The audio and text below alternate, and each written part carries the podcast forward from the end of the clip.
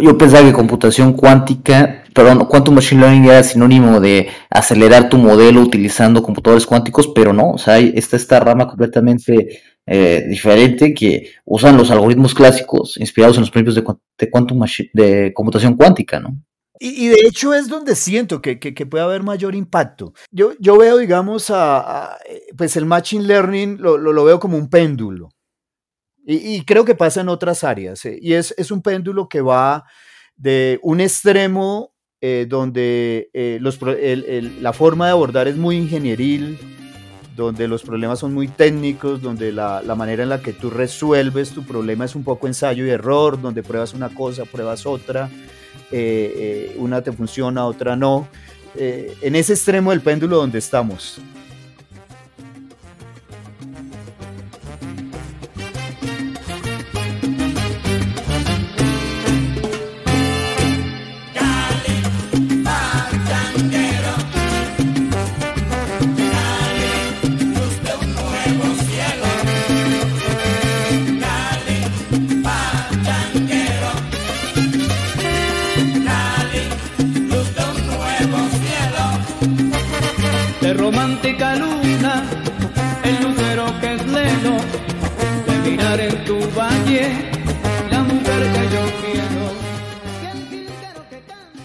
Bienvenidas y bienvenidos a un capítulo más de Hacia afuera.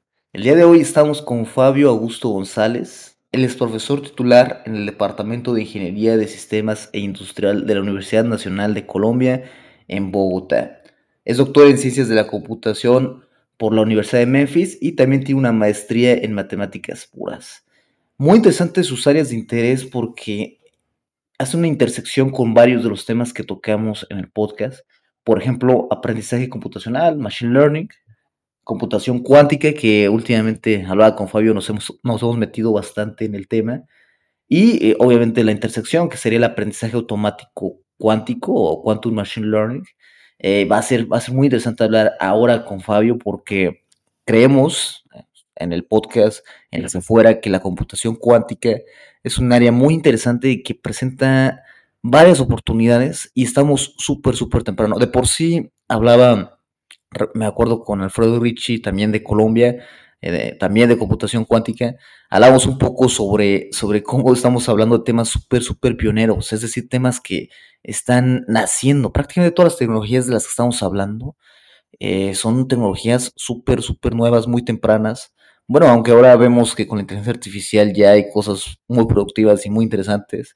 Pero seamos honestos, hace unos años la inteligencia artificial como tal, ni siquiera hace unos años, yo creo que hace un año y, medio teníamos inteligencia artificial que no era tan, tan, tan productiva, pero ahora con, estamos hablando ahora, eh, Fabio y yo, el 16 de marzo del 2023 y están saliendo cada vez más modelos, por ejemplo, si no me equivoco, Antier o algo así, ahora, ahora lo vamos a hablar con Fabio, salió GPT-4, pero a lo largo del año pasado y ya yo creo que parte del 2021 también, creo que salió GPT-3. Hemos tenido modelos impresionantes que ya son de alta utilidad. Yo, por ejemplo, ya lo utilizo en, en, Notion, Notion AI, lo utilizo, eh, por ejemplo, Copilot, me parece que es una cosa maravillosa que, recomiendo a todos, los, todos nuestros y nuestros oyentes porque es una belleza para aprender a programar, para, o sea, para aprender a programar y para crear código de producción también es maravilloso. Obviamente es eh, con, con sus pequeños cuidados, pero el punto es que ya es una tecnología que está dando bastantes frutos. Y la computación cuántica, como hablábamos con Alfredo Richie, le recomendamos muchísimo que escuchen ese capítulo, Alfredo de la ETH Zurich, la universidad, eh, cómo, estamos tan, tan tempranos en computación cuántica, que es una pequeña apuesta que hacen algunas empresas eh, creando departamentos de computación cuántica para ver si rinde frutos. Y es un esfuerzo, es un esfuerzo muy, muy interesante que puede dar cosas muy, muy interesantes, eh, poder computacional, que no, que, que es imposible para algunas tareas para la computación clásica. Entonces, nada, es un tema que vale la pena introducirnos. Ya pueden empezar a programar con herramientas, como justamente como hablamos de nuevo con Alfredo Richie, ya hay herramientas con las que podemos trabajar. Y de hecho también lo hablamos esto con Carmen. También le recomendamos muchísimo su capítulo. Eh, herramientas, por ejemplo, como Qiskit, que de hecho tuvimos al, líder de Developer Relations, eh, Luciano Bello, estuvo en el podcast, también muy recomendado. Pero también hay otras herramientas que ya nos permiten crear eh, código e interactuar o simular interacción con computadores cuánticos. Entonces nos podemos preparar, ahí está el material educativo, hay mucho contenido y bueno, vamos a seguir hablando sobre ese tema y desde nuestro podcast tenemos ese objetivo, llevarlos a ustedes más, más conocimiento de la frontera. Entonces, volviendo aquí, tenemos un pequeño disclaimer. Eh, tanto Fabio como yo no estamos hablando representando a nadie, a ninguna empresa, ninguna universidad, a ninguna institución, simplemente estamos aquí hablando uno a uno sin, em, sin ningún compromiso laboral que tengamos. Mi, nombre es Omar Espejel, eh, soy el host y les agradezco muchísimo por, por, venir. Y también, si les gusta nuestro trabajo, si les gusta la entrevista con Fabio y lo que estamos haciendo con el objetivo de llevar a más, más tecnología, más conocimiento de las ciencias y tecnología a cada rincón hispanohablante, ya sea desde Madrid hasta Tijuana, hasta la Patagonia, por favor déjenos cinco estrellas donde nos escuchen, que nos ayuda muchísimo y compártanos. Y por qué no en Twitter, escríbanme arroba espejelomar. Escríbanme para ver si tienen alguna recomendación. Nos, nos hace muy bueno conocer a más gente que podamos invitar. En computación cuántica hemos vivido de recomendaciones, entonces se los agradeceremos muchísimo cualquier tecnología avanzada. Bueno, entonces continuamos aquí con Fabio. ¿Qué tal, Fabio? ¿Cómo estás? Hola, Omar. Eh, muy bien, muchas gracias por tu invitación. Muy contento de estar acá eh, contigo. Realmente para mí es eh, un honor que, me hayas invitado. Pues efectivamente tu, tu podcast es uno de los más populares para los hispanohablantes y pues tú tienes unos invitados pues de un gran calibre. No, no siento que esté a ese nivel, pero bueno, muchas gracias. Haremos lo mejor para no desentonar. No, hombre, Fabio, sabes que es curioso que todo el mundo, todos los invitados nos dicen lo mismo, ¿no? Y, se hace una, un círculo ahí, ahí interesante, por... pero que, que no, no, hay transitividad, pero pero por supuesto, no, no, estamos muy felices de estar contigo, Fabio, y, y nada, no, estamos, hablar de computación cuántica es hablar de cosas súper tempranas, y eso aplica también para encontrar a gente que nos pueda contar. Ahora, fuera, de, fuera del aire, es algo que seguramente Fabio no, no va a mencionar, pero Fabio es uno de los, de los pioneros de la computación cuántica en Colombia, entonces eh, es para nosotros un placer tenerlo aquí, es un tema súper, súper nuevo. Entonces, eh, sí, Fabio, cuéntanos, empezamos con algo un poquito más suave. Eh, cuéntanos dos cosas que te sean interesantes de cualquier tema. Bueno, yo, creo que en este momento para, para, cualquier persona que esté en el, en el eh, dominio técnico, pues es, es, difícil ignorar lo que está pasando con los modelos grandes de lenguaje y, tecnologías como ChatGPT. E, efectivamente, justo antier, como tú lo mencionabas, eh, lanzaron eh, eh, GPT-4 y pues yo, yo creo que, que, que, nadie puede decir que, que esto pues no es revolucionario y, y pues a mí particularmente me genera muchos sentimientos encontrados.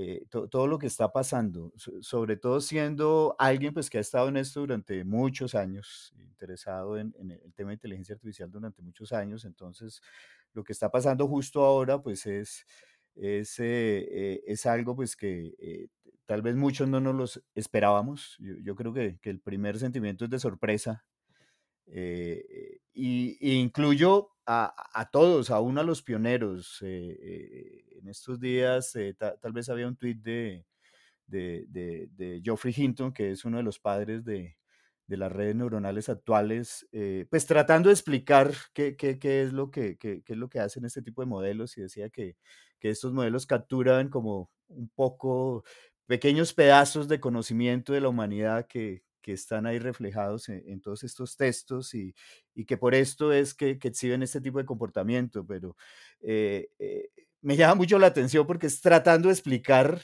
porque realmente para, yo, yo creo que para nadie es, es, claro exactamente por qué estos modelos funcionan como, como funcionan. Entonces, por, un lado me, me, entusiasma mucho lo que está pasando, pero por otro también me preocupa un poco la, que, que, se están inflando mucho las expectativas y, siento que eventualmente eh, podría esto llevar también a, una burbuja que se, que se explote. Entonces me, preocupa un poco. Y por otro lado, también me, siento que ya esto es demasiado popular, eh, lo, cual no es malo, es, es, muy bueno, pero pierde un poco el encanto de, que tenía hace unos 20 años, que era algo muy de nicho y que poquitos trabajábamos en esto. Y bueno, pero pues pero no, es, es, es, muy interesante lo que se está viviendo. E, ese, ese es, esa es una cosa que, me, que, me, que, que definitivamente Eh, me, me, parece muy interesante de, de lo que está pasando. Lo, lo otro es eh, tal vez un tema más exótico, es eh, eh, algo que se llama teoría de categorías aplicada, es, es, más un tema matemático, e, es algo que también me, me, me llama mucho la atención porque es, e, esto es algo de matemática bastante abstracta, pero que ahorita le están tratando de aplicar y esto también me llama la atención, pero bueno, ese, ese, ese no es el tema del que vinimos a hablar. No, no, pero no te preocupes, cuéntanos un poco más sobre justamente esta parte de Applied Category Theory, como cate teoría de las categorías aplicadas. Sí, mi, mira, la, la, la, la, bueno, a, hay varias cosas. Uno es que efectivamente el tipo de matemáticas que nosotros usamos en ingeniería y en inteligencia artificial son matemáticas eh, eh, de hace 200 años o más. Digamos, para una red neuronal tú básicamente lo que necesitas es cálculo, álgebra lineal.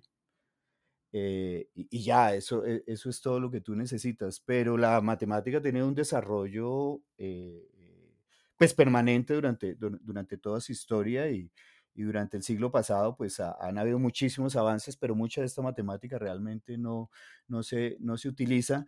Y bueno, entre otras cosas tiene que ver por el hecho de que son cosas bastante abstractas. Por ejemplo, la, la, teoría de categorías es como una especie de teoría general de la matemática que te permite unir diferentes áreas como la topología, como el álgebra. Es como, como un lenguaje general de la matemática. Es, es, es muy interesante por este lado. Eh, y, y, tiene una mala fama de ser demasiado abstracta. Sin embargo, ahorita hay todo un movimiento de, de matemáticos uh, tratando de aplicarla, tratando de aterrizarla, entre otras áreas, a Machine Learning y cosas de este estilo. Esto, esto está empezando, pero, pero, pero me parece que es, es, es una cosa eh, eh, o un movimiento interesante y hacia el futuro podría tener un impacto eh, bastante positivo. Entonces, me, me, gusta mucho tratar de, aunque no entiendo totalmente, no, yo no soy matemático, pero, pero pues me gusta la, la idea de, de, de, de, que este tipo de matemática a alto nivel también se puede aplicar para algunas de las cosas que hacemos. Entonces, esa, esa es la motivación. Interesante ver qué, qué puede dar de, de, frutos con el Machine Learning juntando, como dices, una, un refresco a las matemáticas sería interesante a ver, a ver qué pasa, ¿no? Con esto, con el Applied Sí, Category Theory. Perfecto. sí, sí, Y, y- mu- Muy, muy interesante, nunca habíamos, bueno, yo nunca había escuchado ese término, entonces, perfecto. Y, y cuéntanos, Fabio, ¿en qué has estado trabajando el último año? Bueno, eh, digamos que mi principal área de trabajo es Machine Learning. Ya llevamos haciendo esto durante muchos años. Eh, Nuestro, nuestro grupo de investigación es eh, uno de los grupos pioneros en Colombia. Tenemos algo así como uno- unos 20 años eh, tra- trabajando en esto. Entonces, pues una de nuestras áreas de, de- trabajo principal pues es la aplicación de métodos de, de- Machine Learning al análisis de, información médica de diferente tipo, principalmente imágenes. Entonces, esto es algo en lo que, en lo que seguimos trabajando. Hace, eh, ta- tal vez en los inicios de, de la, de este boom de, de- de Deep Learning, hace unos 12 años, eh, eh, también pues empezamos, digamos, a, a- mirar cómo podíamos aplicar todo esto a, a- imágenes de médicas, particularmente histopatología, las que utilizan para hacer diagnóstico de cáncer. Y, y, pues nuestro trabajo en esa época fue pionero en aplicar deep learning a- al análisis de este tipo de imágenes. Y hoy en día pues continuamos haciendo eh, eh, bastantes cosas eh, en esta línea con, con este tipo de imágenes y otro tipo de imágenes médicas. Entonces, eso nos consume una, una buena parte de- del tiempo de lo, de, de lo que hacemos. Y otro, otro frente de trabajo, que, que este es un poco más orientado hacia los métodos, no tanto la aplicación, eh, es explorar esa intersección entre computación cuántica y machine learning. Cómo podemos utilizar eh, computación cuántica pues, para, para, para, hacer machine learning. Entonces, eh, esas son, digamos, como los dos principales frentes eh, eh, en los que estamos trabajando en este momento.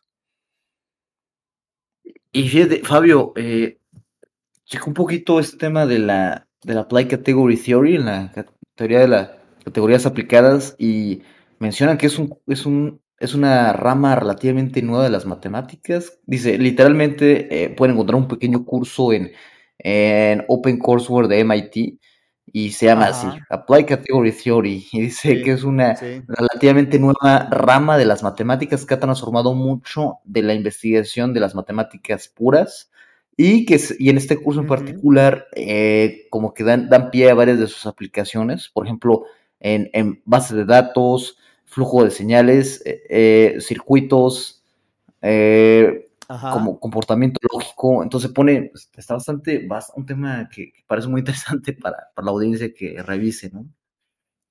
Sí, es, eh, yo, yo, yo pienso que es algo que, que, que puede tener un potencial impacto grande en el futuro. Eh, a, mí me parece que, que el lenguaje es central a, todo lo que nosotros hacemos eh, de- desde diferentes perspectivas. Fí- Fíjate que, por ejemplo, lo, lo, que está pasando con, con, con ChatGPT es básicamente es, basado en lenguaje, es decir, es una herramienta que, o es un modelo que captura eh, la esencia, digamos, del, del, del lenguaje humano. Pero en general todo lo que hacemos en computación, pues lo, lo nuestro son básicamente lenguajes. Cómo eh, programamos un computador es, es lenguaje desde el assembler hasta el lenguaje más alto nivel. Eh, y cuando hacemos eh, investigación en ciencias, lo mismo, es el lenguaje, el lenguaje de la matemática, el lenguaje de la, biología, eh, etcétera, etcétera, etcétera. Entonces, yo, yo, yo siento que, que el lenguaje es central a todo esto y precisamente la, la teoría de categorías aplicadas es eso, es, es, lenguaje, len- un lenguaje de la, de la matemática que, que, que puedes utilizar también para describir otras cosas en otras áreas. Entonces, si- siento que tiene un muy buen potencial. Sí, sin duda, y de hecho, pues no es coincidencia que los modelos de lenguaje son los que están avanzando más rápido, ¿no? Antes hablaba, eh, o sea, sí, sí, hablaba, por ejemplo, con la gente de, de Platzi, que es una EdTech eh, colombiana muy, muy grande, la, la mayor en hispano, hispanohablante, y, y me decían que antes tenían mucha demanda por cursos de Computer Vision en 2018, 2019, Ajá, quizás hasta 2020, y ahora este, la gente quiere más, más texto, me decían, o sea, como que quieren claro, los modelos de Transformers y, y bueno, ahí también se ve en la investigación ¿no? cómo se va hacia la visión a partir de lo que se descubre en, la, en el texto, ¿no?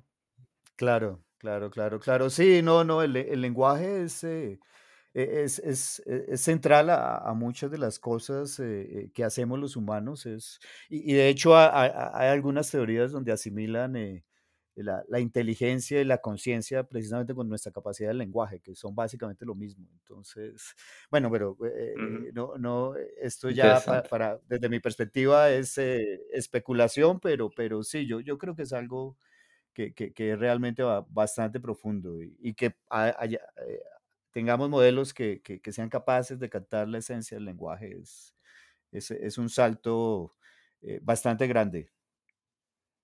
Wow. Oh, y, Fabio, ¿cómo fue que, o sea, cómo fue esa transición? Bueno, no transición, pero este interés que te generó la computación cuántica a partir de lo que ya trabajabas en inteligencia artificial. Bueno, re- re- realmente mi, mi interés por computación cuántica surgió hace unos 15 años. En, e- en esta época, algunas de las cosas que estábamos haciendo eh, era hacer eh, information retrieval eh, y, y su combinación con Machine Learning. eh, eh, digamos que algunos de los problemas en los que estábamos trabajando en esta época era eh, cómo hacer eh, recuperación de información con datos multimodales, con imágenes, con textos. Entonces, me encontré con un libro que se llama La geometría eh, del Information Retrieval, escrito por eh, von Riesbergen. Von Ries- von Riesbergen no es muy conocido en Machine Learning, pero pero prácticamente todos los días usamos algo de lo que, que él se inventó. Él es uno de los padres de Information Retrieval, él es un profesor de, de la Universidad de eh, Glasgow, tal vez. Eh, y eh, él, por ejemplo, fue el que in- inventó una medida eh, que se llama el F-score, que es la, la media armónica entre el precision y el recall. Entonces esto lo usaban en, Information Retrieval y, de hecho muchas de las cosas que sucedieron y de la que, se desarrollaron en Information Retrieval son cosas que hoy en día eh, nosotros usamos en, Machine Learning. Entonces e- este libro de, la geometría del Information Retrieval es, es un libro más como de- de- no, no es de investigación, es más de divulgación y de posición, donde él plantea que la matemática, la mecánica cuántica es un buen framework para hacer information retrieval.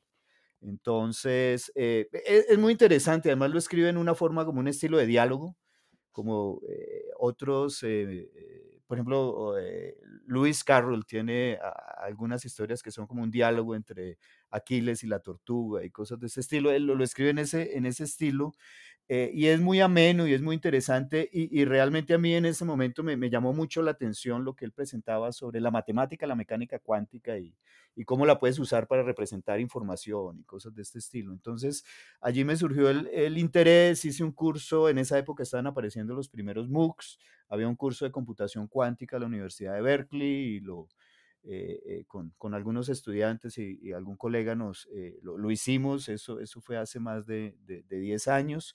Eh, y bueno, ahí este era un tema que tenía en stand-by y con este nuevo resurgimiento de, de la computación cuántica, pues, digo re, resurgimiento porque pues hace unos 20 años empezó a hablar bastante de esto y, eh, y esto está en stand-by, pero ahora con el interés de empresas como IBM, Google, eh, Amazon, Microsoft, eh, empiezas tú como a percibir que esto otra vez como vuelve a coger fuerza y que de pronto hay la posibilidad de que algo que se veía lejano pudiera materializarse, pues eh, volvimos a retomarlo y, y además también me, me, pareció refrescante tratar de volver a mirar esa intersección entre Machine Learning y, computación cuántica. Entonces, digamos que de ahí viene ese, ese interés de, de, de, de tratar de, de, volver a explorar este tema, pero, pero desde la perspectiva de lo, que, de lo que hacemos, que es Machine Learning.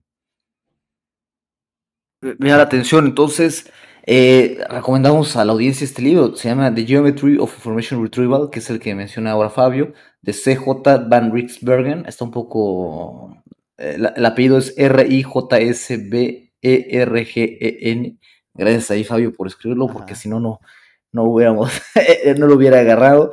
Entonces, eh, recomendado. Y, entonces tú entraste a la computación cuántica a través de, de, del information retrieval, eh, como, eso en español sería como...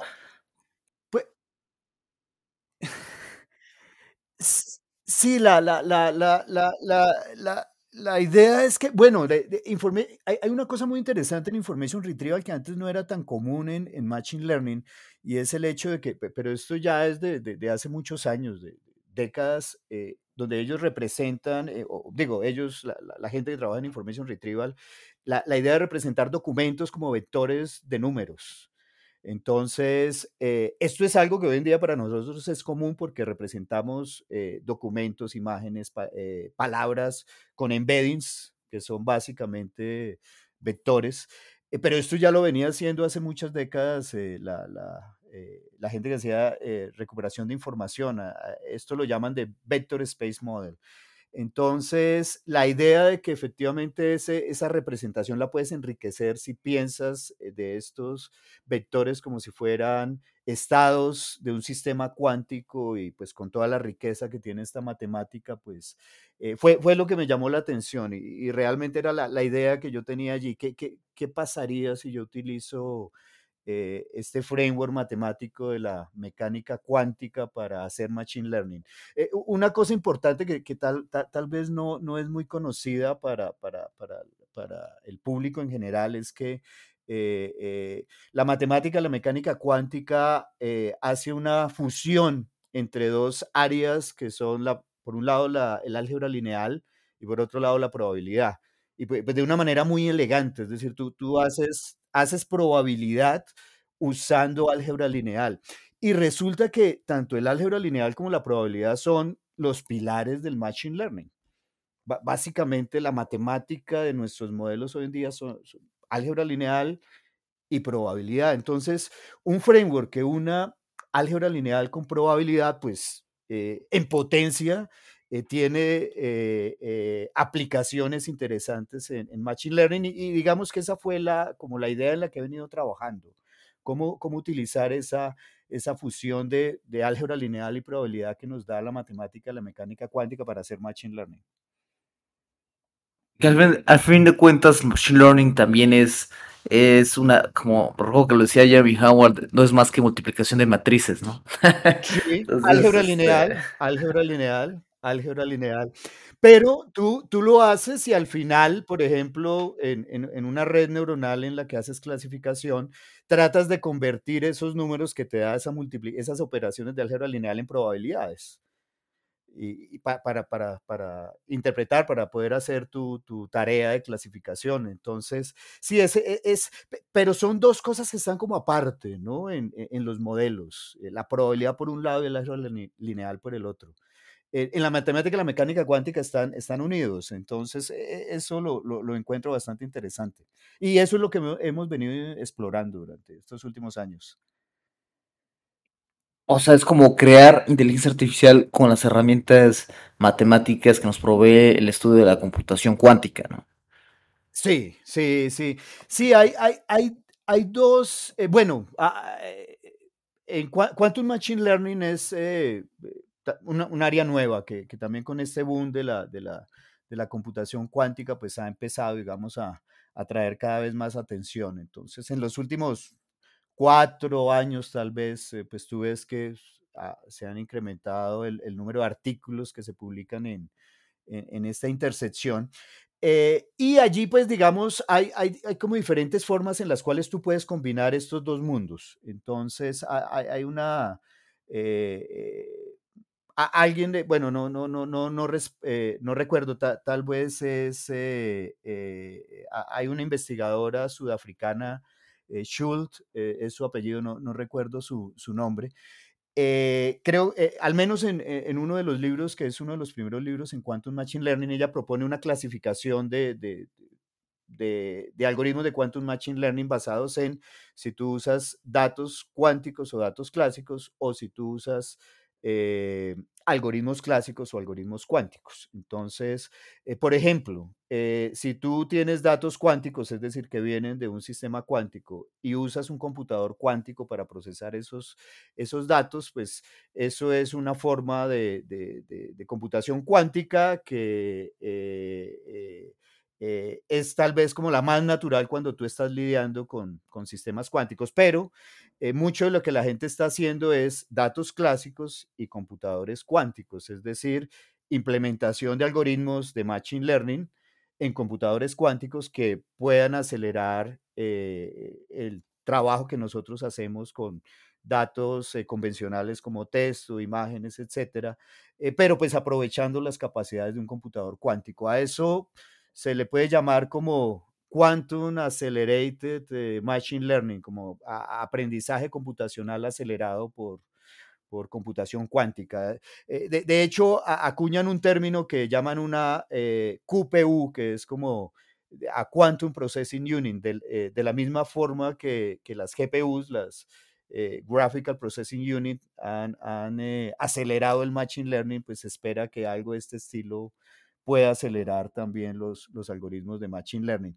Y es lo, y es lo que la mayoría Ujú. de, de- de- de investigadores están haciendo, pero hay, otro, hay otra combinación que es, eh, ¿qué pasa si tú representas tus datos de manera cuántica, pero usas algoritmos clásicos? Y a esto se le puede llamar como Quantum Inspired Machine Learning, Machine Learning inspirado por, por, por la mecánica cuántica. Y, y esa es la línea en la que he estado trabajando, principalmente, aunque también hemos hecho cosas en, en, eh, en la parte de, de Machine Learning acelerado por, por Quantum. Pero, pero me interesa mucho más la, la parte de, de- de usar la inspiración cuántica para, para hacer algoritmos de, Machine Learning que corran en computadores in- clásicos. interesante, interesante, porque sí, sí puede correr en un GPU normal, como ahora corremos un modelo de Claro, Machine Learning, claro, claro, claro, claro, claro. Y, y ¿Y, y qué? O sea, ok, entonces tenemos esta parte, esta rama que es eh, Quantum, as- perdón, Machine Learning, eh, Quantum Accelerated Machine Learning, que me imagino que qué qué es lo que aceleran específicamente, la parte del entrenamiento con eh, la parte de- del descubrimiento de los Sí. pesos, ah, ok, Bueno, ha ha hay hay varias, eh, bueno, e esto es esto es un área que que está en exploración. Entonces, di digamos que una de las obsesiones, si se puede decir, de, de, las personas que, que, que, trabajan en algoritmos cuánticos es, es mostrar que hay ventaja cuántica. Entonces, la, la, la, ventaja cuántica, pues básicamente quiere decir que efectivamente haciéndolo en un computador cuántico lo puedes hacer mucho más rápido que en, que en un computador clásico. Entonces, en Quantum Machine Learning tú vas a encontrar diversos diversas implementaciones, por ejemplo, algoritmos clásicos como Super Vector Machines, que eh, eh, implementan el entrenamiento en un computador cuántico. Bueno, cuando digo implementan, realmente es que proponen una implementación eh, de, este, de un Super Vector Machine en un computador cuántico y muestran que efectivamente tiene alguna ventaja en términos de, acelerar el, procesamiento. Eh, el problema con estos algoritmos es que, eh, y muchos algoritmos de, computación cuántica, es que teóricamente, pues tú puedes mostrar que hay una ventaja, pero prácticamente tú necesitas un computador cuántico de una cierta escala, es decir, con un cierto número de qubits, pero sobre todo eh, que no tenga errores o, que tenga un mecanismo de, corrección de errores y allí podrías tú ver efectivamente esa ventaja, pero hoy en día no lo tenemos. Entonces, e, eso es una ventaja teórica.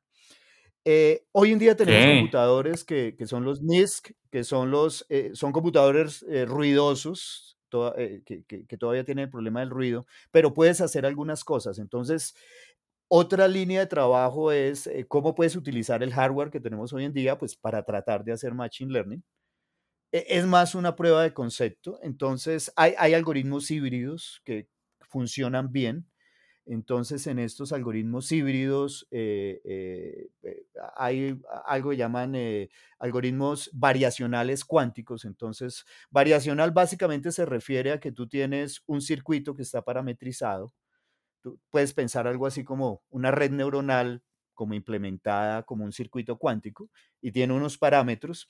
Entonces usan el computador cuántico para calcular eh, de manera muy eficiente el gradiente con respecto a alguna función de error, que es lo que típicamente tú haces en computación clásica. Entonces, usas el computador cuántico para calcular el gradiente, que es una de las operaciones más costosas cuando eh, estás haciendo aprendizaje de redes neuronales y usan el computador clásico para usar esa información del gradiente para actualizar los pesos del circuito. Eh, entonces es un algoritmo híbrido. Una parte corre en el computador cuántico, otra corre en el computador clásico. Entonces, e, ese tipo de algoritmos, eh, no, no hay una, realmente una demostración de que hay una ventaja, pero es una forma de, de usar los computadores actuales y que efectivamente cuando tengamos computadores cuánticos más potentes, eh, seguramente habrá una ventaja práctica, no estoy seguro de que haya una, una ventaja teórica, pero ah, seguramente sí una práctica.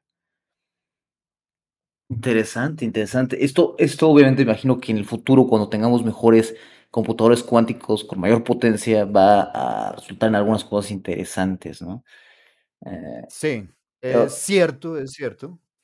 El, problema es que no sabemos cuándo vamos a tener computadores cuánticos Y, fíjate que cuando estaba yo eh, pensando en, bueno, cómo reorientar un poco mi investigación hacia esta área, eh, esto es una duda que me asaltaba y, creo que hay muchos, y, y, tal vez tú has tenido varios invitados y seguramente pues han manifestado lo mismo al, respecto. Y, si tú miras un poco la información que hay, realmente no hay certeza de cuándo vamos a tener un computador cuántico práctico. Si, si, si tú miras, bueno, la publicidad de IBM u otras grandes compañías, parece que esto es inminente, ¿no? Eh, pero la verdad es que no, no hay mucha claridad y además como tú estás mm. fuera de esto, eh, no, no, sabes qué está pasando allí. Lo, lo que yo veo desde fuera es que los actores se están posicionando, es decir, que seguramente la probabilidad que le dan a, a que tengamos un computador cuántico pronto, pronto puede ser 10 años o algo así.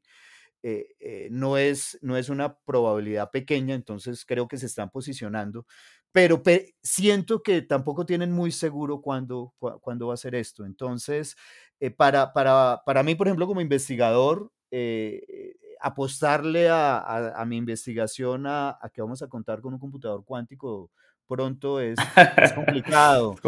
por, eso prefiero, prefiero eh, eh, tener tal vez algo un poco más conservador, que es, por un lado, eh, tratar de usar lo que de la mecánica cuántica, más la parte inspirada que nos pueda servir para resolver problemas con computadores clásicos hoy en día, pero también me permite prepararme y prepararnos eh, sobre todo este lenguaje, sobre toda esta forma de pensar que es diferente con los computadores cuánticos, para cuando esto llegue. Entonces siento que vamos a estar mejor preparados y además algunos de los algoritmos que nos, y métodos que desarrollamos tienen la ventaja de que los puedes correr en computadores clásicos, pero también los puedes correr en computadores cuánticos, por, por la forma como están formulados, ¿no?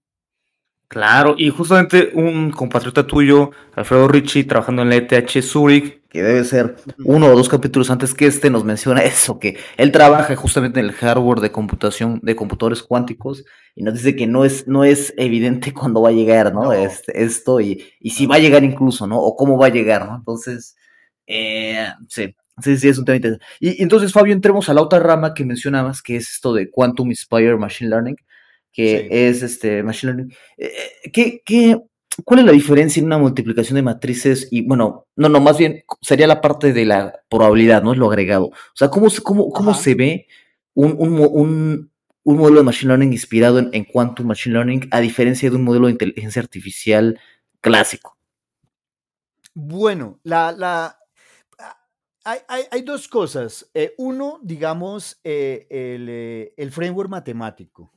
Entonces, eh, la, teoría de probabilidad eh, clásica, que es la que nosotros usamos, esta, esta teoría de probabilidad eh, y que, bueno, un matemático ruso fue el que la axiomatizó, es decir, que, formalizó esto que llama Kolmogorov, es basada en conjuntos, en, en, teoría de conjuntos. Entonces, eh, básicamente eh, lo, que, lo, lo, que tú tienes debajo de la teoría de probabilidad es, es, es esto, son, son, conjuntos, entonces tú puedes asignar, eh, tú tienes el conjunto de eventos y, de, de, las cosas que pueden pasar, por ejemplo, si tú tiras un dado, entonces hay seis posibilidades y tú le asignas a cada una de esas seis posibilidades, entonces una probabilidad.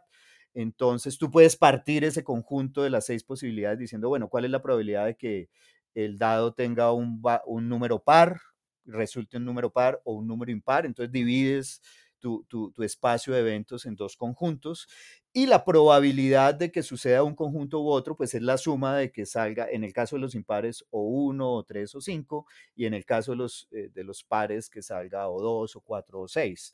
Eh, entonces, eh, el modelo que tú tienes por debajo son, son conjuntos.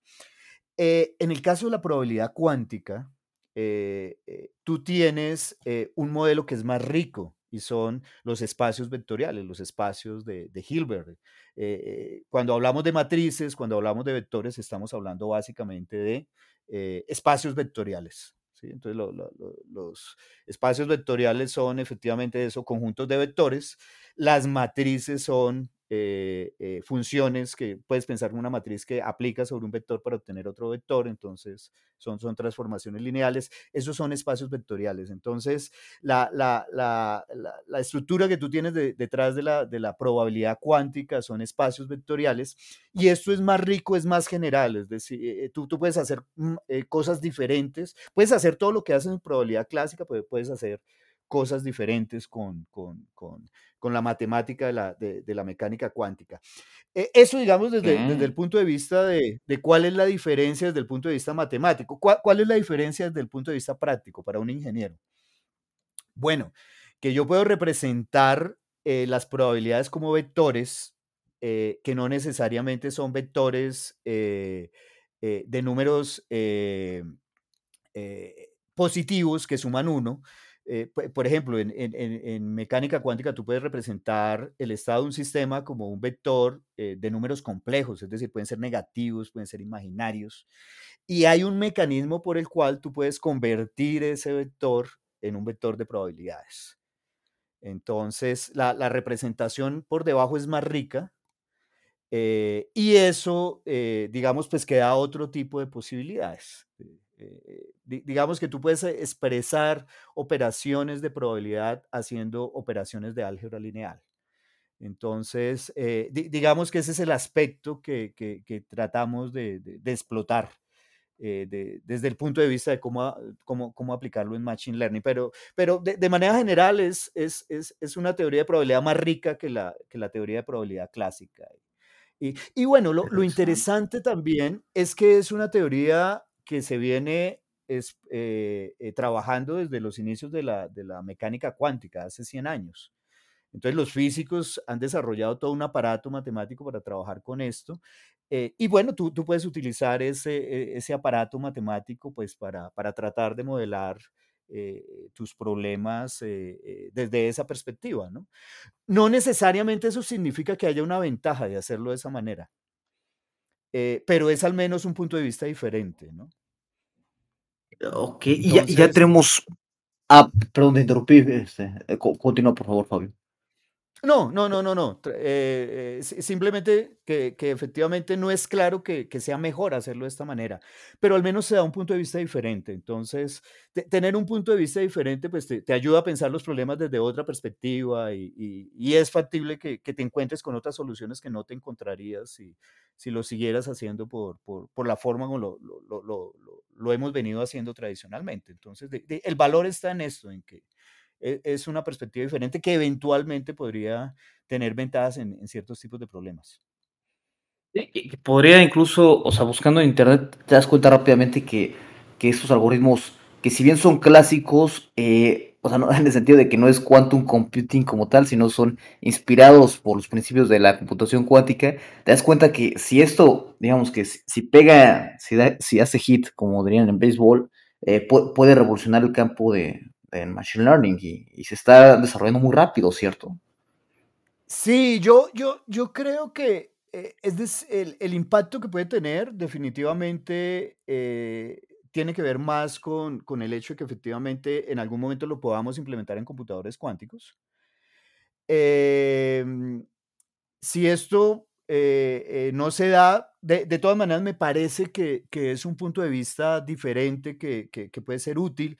Eh, digamos que la, la- la clave en, el, en los modelos de, mecánica cuántica es el, el modelar la incertidumbre, modelar la incertidumbre.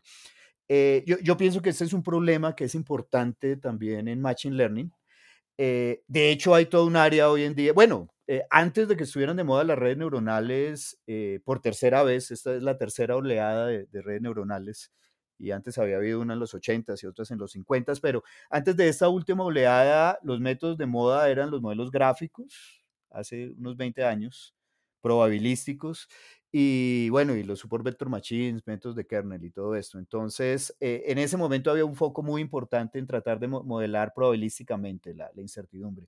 Eso sigue siendo un problema y de hecho, pues hay una fusión interesante entre, entre modelos de, de aprendizaje profundo y, y- y- y- y modelos probabilísticos. Hay, hay algo que se llama, eh, bueno, Deep Probabilistic eh, Learning o, o programación eh, probabilística y hay frameworks que te permiten hacer esto.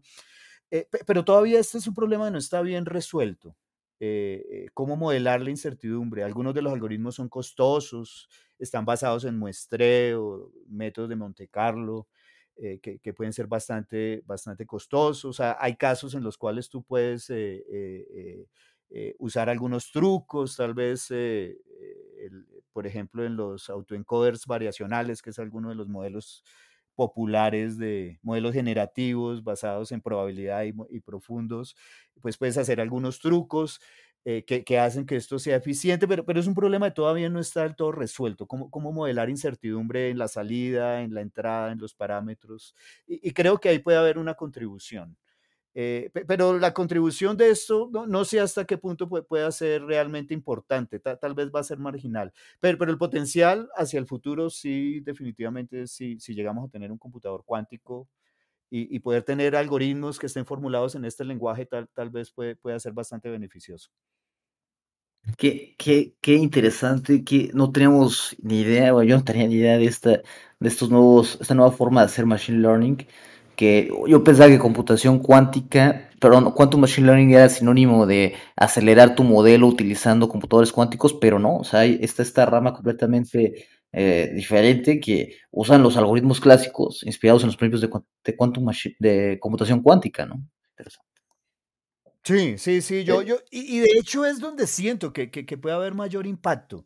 Yo, yo, me- me- yo, yo veo, digamos, a, a, eh, pues el machine learning lo, lo, veo como un péndulo. Y, creo que pasa en otras áreas. ¿eh? Y es, es, un péndulo que va de un extremo eh, donde los, la forma de abordar es muy ingenieril, donde los problemas son muy técnicos, donde la, la, manera en la que tú resuelves tu problema es un poco ensayo y error, donde pruebas una cosa, pruebas otra, una te funciona, otra no.